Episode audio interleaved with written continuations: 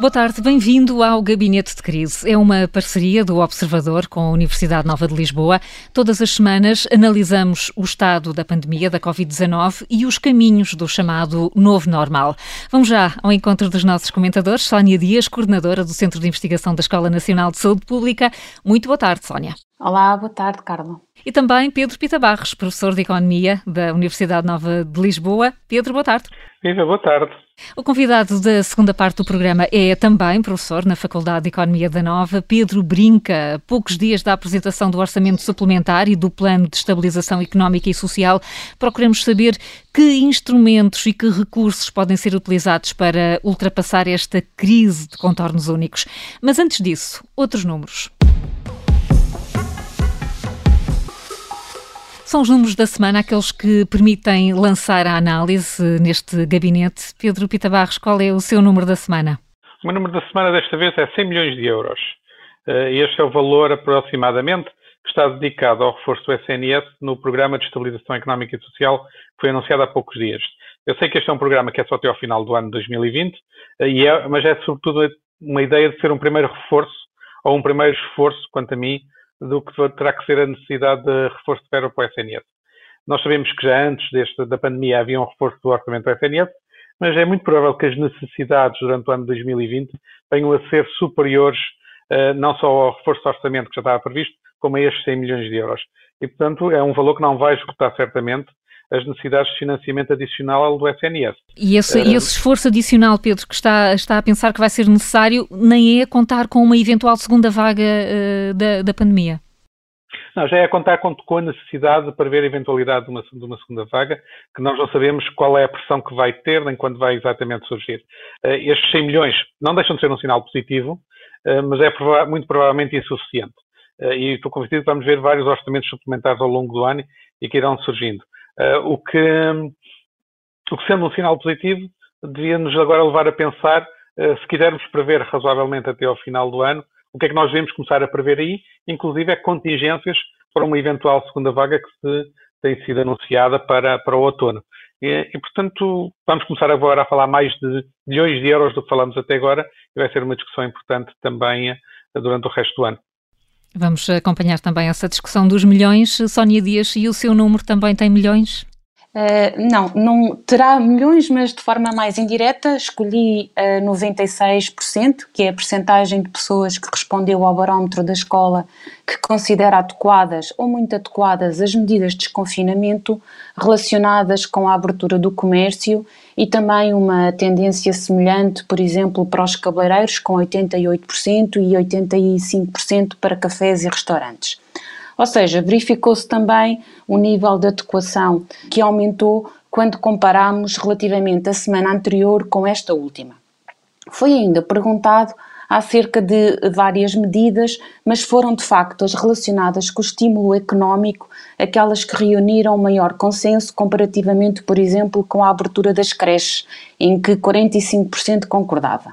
Ainda perguntámos também sobre se tinham já ido a restaurantes ou esplanadas e vimos que cerca de uma em três pessoas responderam que sim, mas apenas 15% tinha referido ir às compras que não sejam de supermercado ou farmácia.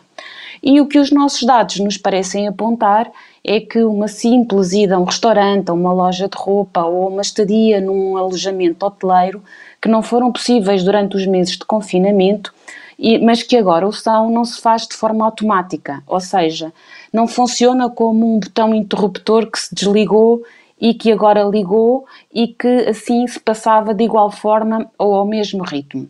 Pelo contrário, parece que estamos num regresso à normalidade em que estas atividades que eram tão banais anteriormente têm agora uma retoma que se faz passo a passo e que é preciso voltar a criar confiança nos consumidores. Talvez esta confiança tenha eh, várias dimensões em jogo, quer sejam, por um lado, ainda da percepção de risco e do receio de contrair o Covid, mas seguramente também de nível económico. Por um lado, associadas à intenção de voltar a consumir da mesma forma, que é uma preocupação neste momento para todos, mas também com o próprio rendimento atual disponível, quer seja de forma individual ou das, mesmas, ou das famílias. Ora, aqui ficam duas razões que podem explicar uh, porque é que uh, não é só carregar num botão para voltar a sair de casa uh, com mais segurança. Ora bem, continuamos a ter um país a viver em dois ritmos, duas velocidades, Lisboa e Val do Tejo com a esmagadora maioria das novas infecções diárias e depois apenas casos pontuais no resto do país. Pergunta aos dois se já se percebeu o que é que está a acontecer nesta zona da Grande Lisboa e como é que isto se trava. Pedro, quer começar? Posso começar. Eu... Um a situação em Lisboa continua no ritmo com que estava a ocorrer e que tem vindo a ocorrer desde praticamente o início de maio, o que significa que nós já levamos basicamente um mês de crescimento contínuo e, de certa forma, eh, eh, muito uniforme. Isto é, o aumento do número de casos em média por dia durante as últimas semanas não tem sido muito, muito diferente.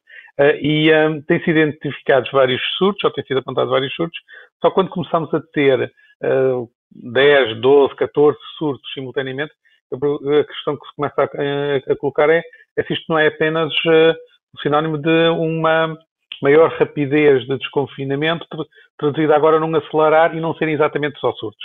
E que a, a grande dúvida que se vai começar a colocar é saber se vamos ter capacidade de controlar em Lisboa uh, estas situações que estão, que estão a ocorrer. Uh, foi anunciado há pouco, há pouco tempo a própria criação de um, de um gabinete especial para olhar para o que se passa em Lisboa uh, e a questão é saber se apenas o, o mecanismo habitual de identificar os casos uh, ocorridos, os seus contactos uh, e confinar os contactos, isolar esses contactos se, se vai ser suficiente. no entanto, a preocupação não deve ser só com Lisboa. Aqui devemos começar também a pensar que não, não podemos resvalar no resto do país. E isto porque na última semana também no resto do país houve um ligeiro aumento do número de casos diários uh, invertendo ligeiramente a tendência de descida que havia. E mesmo quando olhamos para os internamentos em geral e para os internamentos em UCIs, nos últimos dias temos uma, uma pequena inversão da tendência de descida, provavelmente associada ao aumento de casos que têm vindo a ocorrer, nomeadamente em Lisboa e Vale do Tejo, mas começamos a ter sinais de que, aquela, de que a ideia que estávamos num, num plano alto, muitas vezes dito, ou que tínhamos uma tendência de descida, uh, pode estar a chegar a, a, um fim que seria demasiado cedo neste momento. E, portanto, temos que perceber rapidamente se, se o que está a acontecer é resultado também, às vezes, de haver mais testes e de haver mais acompanhamento e encontrarmos mais casos, ou se está a haver alguma coisa mais do, do, do, do que isso. Um, ou seja, é que vai ser preciso muito cuidado agora. É aqui uma espécie de sinal amarelo que, que o Pedro está a detectar. Eu acho que é um sinal amarelo que nós começamos a ter de vários pontos que, que nos alertam. Porque falámos muito de Lisboa e Vale do Tejo e dava a sensação está tudo muito controlado em determinadas zonas de Lisboa e Val do Tejo, eh, mas, estes, mas se continua a crescer, a dada altura deixa de ser só Lisboa e Val do Tejo. É natural que as pessoas circulem no resto do país e possa, e possa suceder depois contágios para outras áreas. Eh, este, este fim de semana prolongado que nós estamos a ter neste momento, e no qual hoje estamos precisamente no centro eh, dele, se vai ter ou não algum efeito de, por exemplo, levar contágios para zonas mais balneares, ou não. Felizmente o tempo não está assim uh, propriamente de, de verão e poderá conter alguma, alguma disseminação, mas entre o tempo deste fim de semana, o ser Santos Populares, que depois vão em Lisboa e que depois vão continuar uh, noutra, noutras zonas do país, eu acho que isto nos deve dar uh, pelo menos uma nota de precaução e de atenção durante, durante os próximos dias, inclusive para as autoridades de saúde no acompanhamento que fazem da situação e da intervenção que possam querer fazer.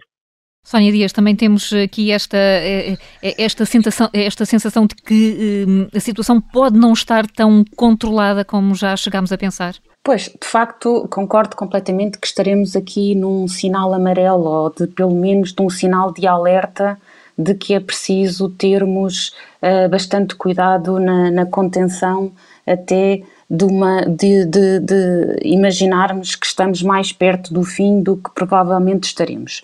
Eu acho que há aqui várias questões que estão em causa. Uh, por um lado, esta precaução e a continuação de uma comunicação uh, para que as populações não, no fundo, aliviem os cuidados uh, que devemos ter, todos. continuar a, a, a realçar a necessidade de de comportamentos individuais e de sermos nós próprios uh, os principais promotores desta prevenção, acho que esta comunicação tem de continuar de facto uh, e provavelmente agora com mais desafios do que antes, por um lado, porque já fomos referindo que há um cansaço muito grande relativamente a esta questão, mas também é preciso esta comunicação cada vez mais dirigida a grupos diferentes e, portanto, uma comunicação muito transversal e genérica provavelmente não vai ter o mesmo impacto.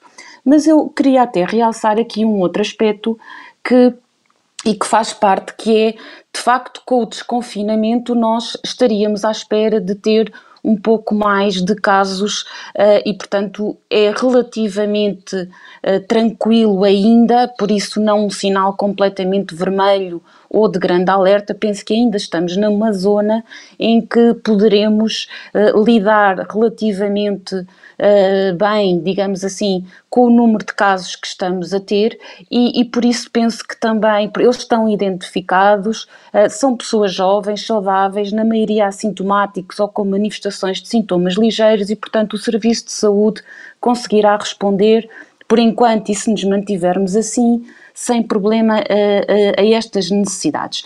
E por isso eu acho que também há o outro lado para e, e que no fundo isso justifica a decisão de diminuição das restrições diferenciadas que existiam na área metropolitana de Lisboa relativamente ao resto do país e que agora, a partir da próxima semana, vamos uh, deixar de as ter. E eu acho que é importante realçar que estas decisões políticas e, e que se adotam normalmente têm em cima da mesa muitas dimensões e variáveis. Há, por um lado, estes indicadores epidemiológicos, uh, que são muitos e que todos têm que ser conjugados para tu, mesmo a, a decisão, a compreensão da decisão do ponto de vista mais epidemiológico, mas é muito importante também o balanço das diferentes medidas para outras áreas, como as económicas, sociais e até do bem-estar eh, social não é? e emocional. E por isso eu acho que, apesar de estarmos a verificar este casos elevados na área metropolitana de Lisboa, e aqui realçava a questão que o Pedro eh, focou de estarmos a, a um mês já. No início, de, pelo menos durante as primeiras duas semanas, nós poderíamos pensar que Lisboa tinha começado um pouco mais tarde do que o resto do país com os casos e, portanto, estaríamos apenas desfasados no tempo epidemiológico relativamente à, à, epidemia, mas neste momento sabemos que provavelmente já não é só esse o caso, porque já estamos há mais de um mês com casos elevados em Lisboa. Mas aqui uh, uh, acho que entra então também uh, a gestão da importância da reabertura económica e de darmos também alguma prioridade ao fortalecimento das questões mais sociais. E estas decisões nunca são inócuas, não é? Portanto, há sempre a necessidade de procurar aqui um equilíbrio entre os vários indicadores que estão em cima da mesa, uns mais positivos, outros mais negativos, mas que têm que ser levados em linha de conta e há sempre incerteza e riscos associados. É? E sobre, e, sobre e, portanto... isso, e sobre isso até falaremos mais na segunda parte uh, deste programa. Para já estamos quase a chegar ao fim da primeira parte, mas vamos aos mitos.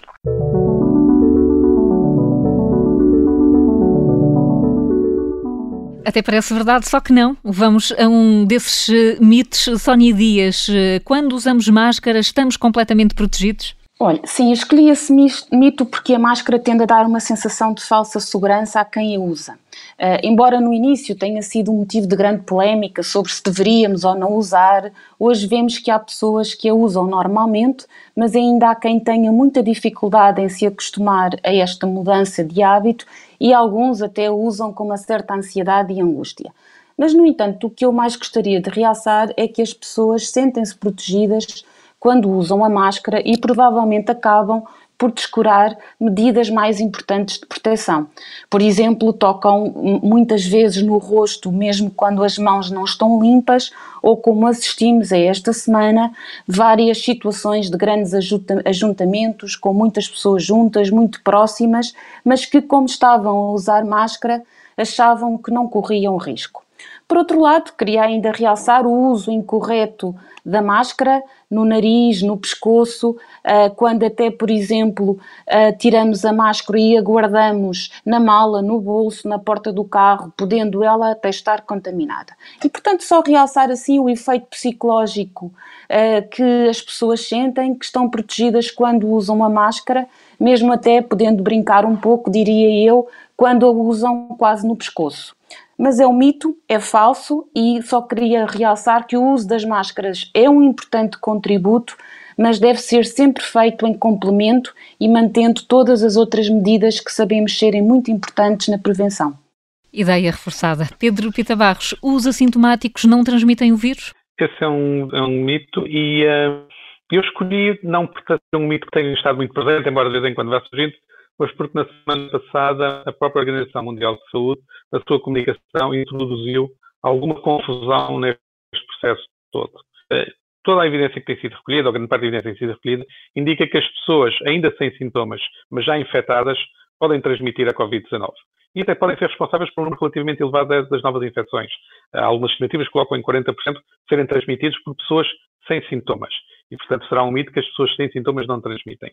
Eh, agora, a questão então é porque é que surgiu a própria atrapalhação da Organização Mundial de Saúde na comunicação. Eh, eu acho que aqui falhou eh, no fazer uma diferença entre pessoas que têm uma carga viral da Covid-19 é muito baixa, que são pessoas que podem nunca chegar a apresentar sintomas sequer, e precisamente terem uma carga viral muito baixa, terão menor capacidade de transmitir a Covid-19. E depois há as pessoas que têm uma carga viral alta, portanto têm Covid-19 em desenvolvimento, mas ainda não apresentam sintomas.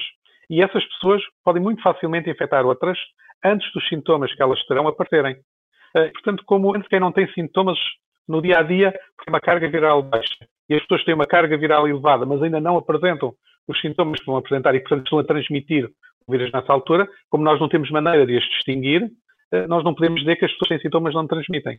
As pessoas sem sintomas podem transmitir e há evidência de que estão a transmitir. E, portanto, aqui o mito é, apesar da confusão que se possa ter gerado com a, com a Organização Mundial de Saúde, que até veio depois colocar uh, novamente uh, outra comunicação, corrigir e reverter, uh, não há qualquer motivo para alterar as regras de precaução que têm sido difundidas, desde lavar das mãos, a limpeza dos espaços, a utilização das máscaras em locais fechados, e como a Sónia disse, não pensar que a máscara resolve tudo, evitar situações com muita gente e, com, e sobretudo em sítios com pouca circulação de ar fresco, etc. Portanto, todas as precauções que têm sido apontadas têm são que ser para, mantidas. São para continuar a respeitar, ou seja, apesar das mensagens confusas da Organização Mundial de Saúde, os assintomáticos continuam a representar um risco de contaminação e a máscara não protege de tudo. Regressamos já a seguir com notas de esperança e também com o professor Pedro Brinca Exatamente. para falar de perspectivas e estratégias económicas. Até já.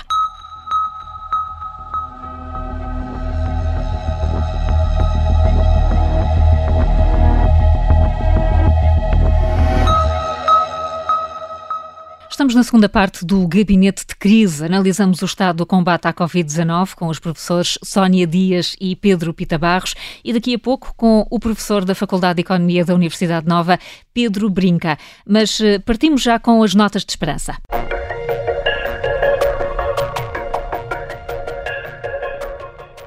É preciso não baixar a guarda, os riscos ainda são grandes, mas há que olhar para o copo meio cheio e todas as semanas há razões para isso. Sónia Dias, qual é a sua nota de esperança? Uh, a minha nota de esperança esta semana vai para uh, o, o, facto de, e queria realçar e enaltecer a forma como os serviços e os, os espaços de comércio, sejam lojas, restaurantes, cabeleireiros e muitos outros, se adaptaram de forma ultra, ultra rápida à implementação e ao cumprimento de regras de higiene com pequenos detalhes, mas que marcam a diferença, como seja, por exemplo, a existência de desinfetante para as mãos na entrada de todos os estabelecimentos, o uso de máscaras pelos empregados, etc. No conjunto, esta forma como estamos a contribuir para reabrir a economia, retomar o nosso cotidiano, embora seja diferente do que era antes, pode ser um sinal uh, de sucesso e é muito interessante ver como esta imagem está também a ser transmitida fora das nossas fronteiras, com vários jornais internacionais a fazer elogios ao povo português e à forma como sempre conseguimos lidar de forma positiva com as situações mais adversas, até tendo sido caracterizados como um povo, um povo da Europa mais unido, persistente e resistente. Assim, a nota de esperança vai para esta imagem e de que forma ela também pode contribuir para a retoma da economia e ajudando a recuperar, agora que estamos no início da época de verão, um dos setores mais importantes que é o turismo. Muito bem, fica essa nota de esperança. Qual é a nota que quer destacar o Pedro Pita Barros? Ora, é uma nota de esperança também muito semelhante à da Sónia, o do retomar cuidadoso a atividade económica, eh, começamos agora a ver o recuperar de alguns efeitos negativos sobre a vida das pessoas em geral que teve todo este processo. Nós sabemos que depois de uma, um grande momento de preocupação com a doença propriamente dita, as preocupações com a economia e com a situação de emprego e com a capacidade económica foram ganhando progressivamente mais importância na, na visão das pessoas. Uh, e curiosamente, esta não é apenas uma questão económica, é também uma questão de saúde e de saúde mental, sobretudo. Uh, lembro agora de uma, recente entrevista do Miguel Xavier, que coordena o, Plano Nacional de Saúde Mental, que disse que a economia pessoal é determinante na, na saúde mental. As palavras que ele usou foram algo como trabalho, remunerações, precariedade, uh, condições de vida, dever dinheiro a alguém são riscos dos mais fortes que existem para problemas de saúde mental. Assim, este reanimar da economia também tem efeitos positivos na saúde. E o que nós vemos na mobilidade das pessoas, nomeadamente na, na utilização dos transportes, utilizando os dados da, da, Google, é que lentamente essa utilização de transportes está a aumentar, bem como a mobilidade para os locais de trabalho, mas não é um salto imediato. Eh, pelas precauções que é preciso ter, aparentemente as pessoas vão tendo e vão tendo uma evolução que, de certa forma, até começou um pouco antes da data oficial de, de 4 de maio, em termos de desconfinamento, mas que começou uh, gradualmente e continua gradual. E, e, portanto, temos aqui um, uma sinal de esperança de que uh, não estamos a ter o que, na, na alguma imagem, foi o destapar de uma mola que dá um salto. Uh, e, portanto, os cuidados que, em geral, a população está a ter são uma nota de esperança de que vamos retomar alguma normalidade também na atividade económica dentro de pouco tempo.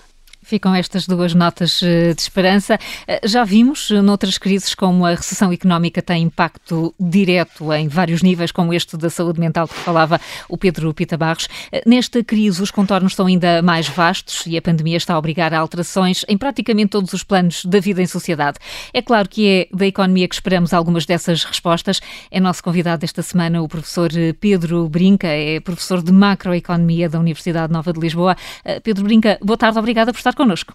Boa tarde, obrigado pelo convite, é um prazer. Pedro Brinca, temos ouvido dizer nos últimos meses que perante um problema novo como este que estamos a viver, com uma paragem da atividade económica quase global, vamos também precisar de soluções novas. Por aquilo que olha até para o plano de estabilização económica, é para aí que caminhamos para encontrar soluções mais criativas para esta crise?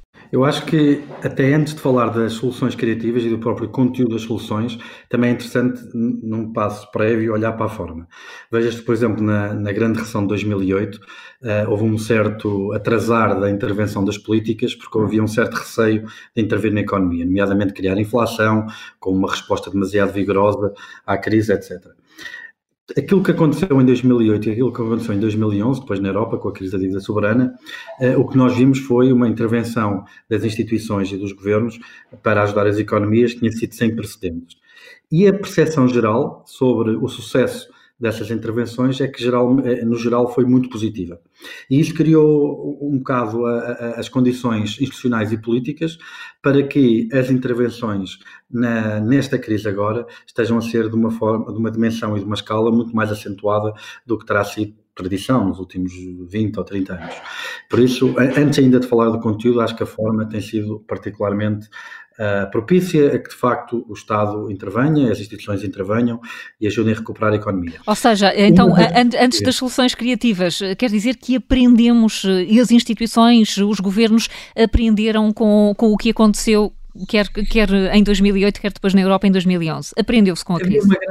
Havia uma, grande, consternação, por exemplo, uma preocupação com a inflação, é? porque um conjunto, tipicamente o conjunto de intervenções que são feitas são ao nível de estimular a procura, o facto de promover que as pessoas vão e gastam dinheiro para sustentar a, a retoma, e há sempre uma certa preocupação sobre até que ponto esse estímulo pode ser excessivo e criar inflação que depois também prejudica uh, a situação.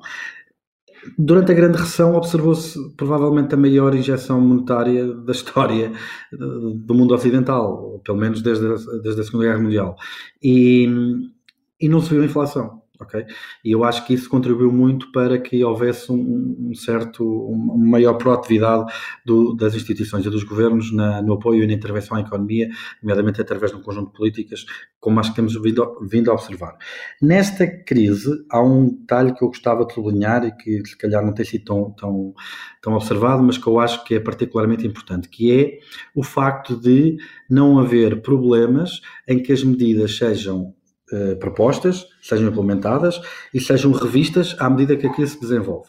Veja-se, por exemplo, a disponibilidade das linhas de crédito para apoiar as empresas em Portugal. Começou-se com um programa que previa um período de carência para esses empréstimos de um ano, uh, depois quatro anos para o reembolso. Pouco depois, esse, esse, período de carência já foi estendido para um ano e meio e o período de carência esticado para seis anos. Nós vimos, por exemplo, as regras de admissão ao layoff uh, flexibilizadas. Ou seja, o que eu acho que hoje existe é uma maior também proatividade e uma maior velocidade com que as políticas se formulam, com que as políticas são implementadas e como as políticas podem evoluir de acordo com a evolução da situação. O que, no contexto desta crise, é particularmente importante, porque, como disse bem, é uma crise muito diferente de todas aquelas que nós olhamos para trás, porque tem uma raiz que não é fundamentalmente económica, é uma, uma crise epidemiológica, que depois, obviamente, tem as consequências na economia, e, e então esta flexibilidade é, é extraordinariamente importante. Eu acho que tem sido pouco sublinhada, mas acho que tem sido bem sucedida. Portanto, tem havido essa capacidade de se adaptar aos novos problemas uh, imprevistos e, e, que, e, que, e, que, vão surgindo. Alguns países europeus uh, estão a admitir uh, e aplicar medidas como, por exemplo, financiamento de férias, apoio ao comércio local. é também por aí a fase das, das soluções criativas? Podem passar também por aí? Eu acho que numa primeira fase isto foi essencialmente um grande choque de oferta, ou seja, os trabalhadores ao ficarem em casa não podiam produzir, ok? E, e vivíamos com várias fábricas que fecharam, a, a, pararam a produção, não porque não tivessem clientes para lhes comprarem os produtos, mas porque simplesmente os trabalhadores não estavam no posto de trabalho para produzir. Nesse contexto, esse tipo de políticas não fazem, não fazem muito sentido, porque são, são, são políticas que visam incentivar a, a compra de bens para suster a economia. Não obstante, entrando no desconfinamento, obviamente que isto passa de ser um choque de, de, de, oferta, não é? Passa a ser um choque de procura, para as quais as políticas, como as que me está a referir, já fazem mais sentido, ok? Uh, nesse contexto, sim, porque existe uma incerteza muito grande, existe uma quebra de rendimentos uh, para ver que seja elevada, as pessoas têm medo e num cenário desses retraem as suas compras, o que pode prejudicar o esforço da, da retoma. Nesse sentido, medidas desse tipo, de estimular esse comportamento de aquisição de bens e serviços por parte dos consumidores, podem ter um efeito positivo no relançar da economia. Hum. Eh, Pedro Pita Barros, esta é a ideia até que falávamos na primeira parte do programa, uh, uh, o que estamos a ver é que a economia não está a funcionar como uma mola, não se carrega no botão e começa toda a gente a consumir ao mesmo tempo e da mesma forma. Não, de todo. Aliás, há uma imagem curiosa que foi dada por um economista americano, que é o, o recuperar da economia, ou reaquecer a economia, é como reaquecer uma central nuclear. É uma coisa que tem que ser feita com cuidado, devagar, com, com precauções.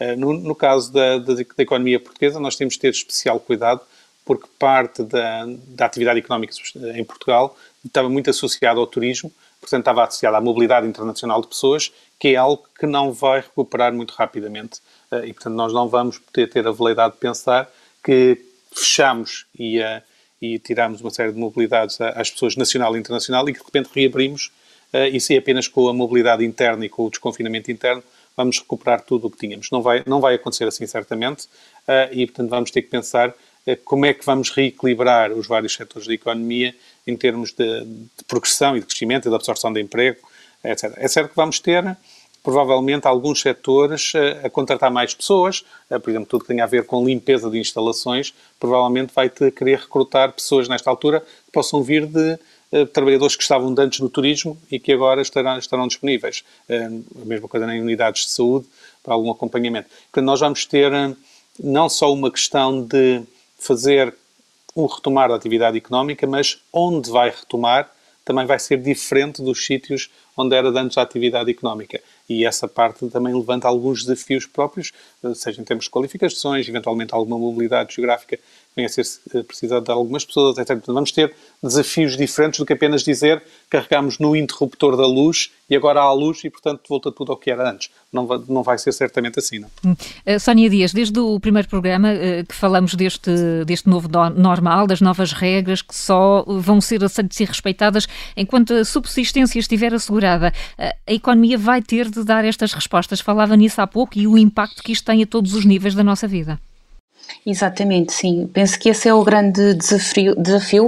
Uh, o Pedro já referiu e todos os dados mostram que, de facto, uh, para além da preocupação com a dimensão saúde, esta questão da retoma da economia, de, de, do, no fundo, o rendimento que as famílias vão ter disponíveis, está muito associado também com a parte da saúde mental e do bem-estar, e sabemos que também precisamos que as pessoas estejam bem se sintam motivadas e entusiasmadas para agora conseguirem ser uma força e um motor importante na retoma da economia. Portanto, tudo isto vai estando intercalado, mas eu acho que de facto temos aqui um desafio a várias frentes quer do ponto de vista estritamente económico, mas também do próprio apoio que vários grupos vão, vão necessitar. Já fomos falando ao, ao longo dos vários programas, por exemplo, dos grupos com já maior desigualdade social e que estão a sofrer de forma desproporcionada nesta questão da, da, da pandemia.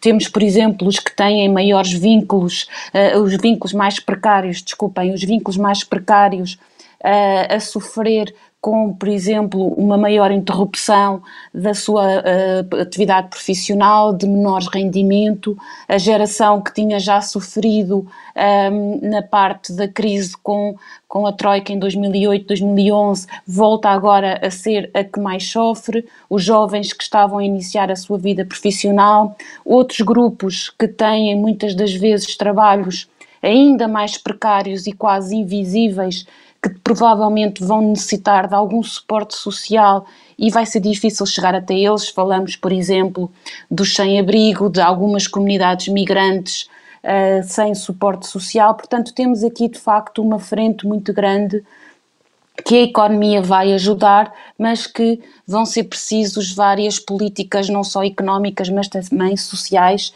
integrando todos todas estas dimensões. Hum.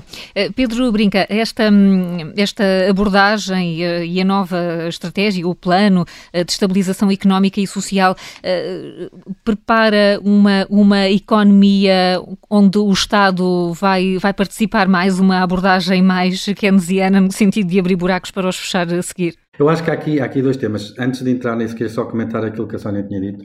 Eh, de facto, isto é uma crise que não afeta todas as pessoas de igual maneira. E não é só todas as pessoas, não afeta todos os países de igual maneira, não afeta todos os setores, não afeta todas as firmas e, obviamente, também não afeta todas as pessoas de igual maneira. Veja-se, por exemplo, na, no domínio da da escala de rendimento, são as pessoas menos desfavorecidas, as tipicamente que são mais afetadas por esta crise. E a razão pela qual isso acontece é porque, por um lado, o próprio, a própria características da doença um, ehm, tende a ser mais gravosa em pessoas que já têm comorbilidades, as comorbilidades estão subrepresentadas nas camadas da população que têm menores rendimentos. Por outro lado, também são essas que têm menores rendimentos, como a Sónia disse, têm vínculos mais precários e são as primeiras a serem dispensadas, precisamente num contexto de, de, lá está, de tentar diminuir os custos para conter a falta de, de, de clientes e a falta de procura. E veja também que as, por outro lado, também acontece que são as pessoas que podem exercer o seu trabalho de forma eh, digital, teletrabalho, etc., aquelas que conseguem continuar a produzir.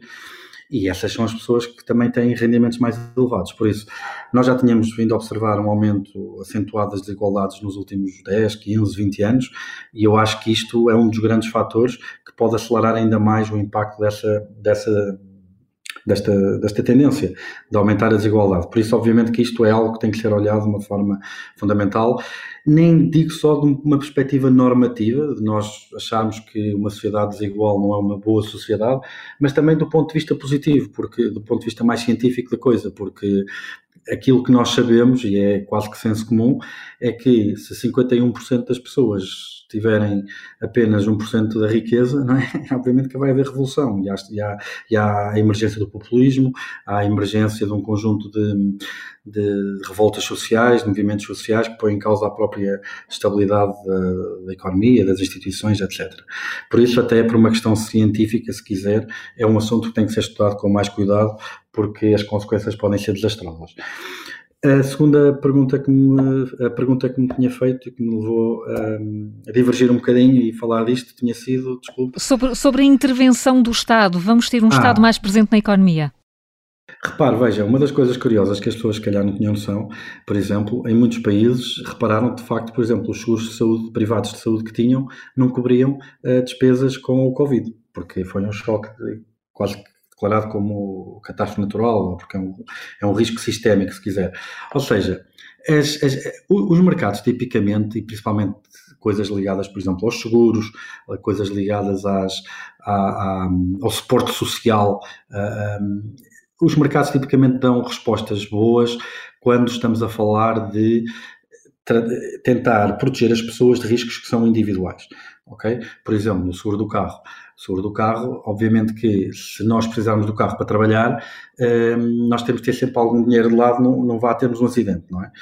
Se tivermos, comprarmos um seguro, se calhar não precisamos ter tanto dinheiro de lado. E como só uma porcentagem de nós é que vamos ter um acidente, faz sentido do ponto de vista económico que esse dinheiro não esteja parado na conta só se houver um acidente e a economia uh, beneficia com isso. O problema é quando toda a gente tem um acidente do carro ao mesmo tempo. Que foi o que então, aconteceu. Aí, obviamente, foi o que aconteceu. E, e, nesse contexto, obviamente, que a resposta do setor privado por si é muito mais deficiente, não é? Não, não funciona. Como é óbvio, uma companhia de seguros que tenha que, que tenha, que, tenha que, que reembolsar toda a gente no, no, no, país por causa de um terremoto, nomeadamente relativamente ao seguro da casa, vai à falência e não vai conseguir pagar, como é óbvio. Tem que ser a resposta aí, tem que ser social. Uh, e eu acho que uma das tendências, para ir exatamente em contra à pergunta que me fez, que esta crise veio pôr a nu, tem sido precisamente um aumento do intervencionismo do Estado, um aumento da presença do Estado, porque só o Estado, neste contexto, é que pode dar respostas. E, por exemplo, nos Estados Unidos, eu acho que isto vai ser um, um grande, um grande incentivo para uma maior, para uma expansão, ou para, neste caso, se calhar até uma criação, no Sistema Nacional de Saúde uh, que, possa, de facto, cobrir as pessoas em eventos como estes porque estes eventos, a resposta do privado tipicamente não, não é suficiente. Não chega e o Estado... A resposta que eu tenho é, é, assim. é que sim, que eh, eu acho que esta crise vai nos trazer um, um maior receptividade política um, a uma expansão da oferta de serviços por parte do Estado. Sim. Fica respondido saúde, assim. Pedro, Pedro Brinca, o tempo passou a correr. Muito obrigada por ter vindo ao Gabinete de Crise. a Sónia Dias e o Pedro Pita Barros vão voltar para a semana à mesma hora. Fechamos este Gabinete de Crise com uma efeméride. Há um ano, o Alto Pina vencia as marchas populares de Lisboa. Desta vez, não há marchas, não há arraiais e as festas não podem ser na rua. Ainda antes das autoridades de saúde tomarem a decisão do cancelamento dos festejos populares, já as câmaras de Lisboa e do Porto se tinham antecipado e decidido adiar para 2021 aquilo que é uma espécie de arranque oficial do verão. Os Santos ficam para o ano. Até lá, recordemos a marcha vencedora de 2019. Boa tarde e até para a semana. Lisboa viste partir caravelas, buscando terras mais belas, mais riqueza e outras gentes.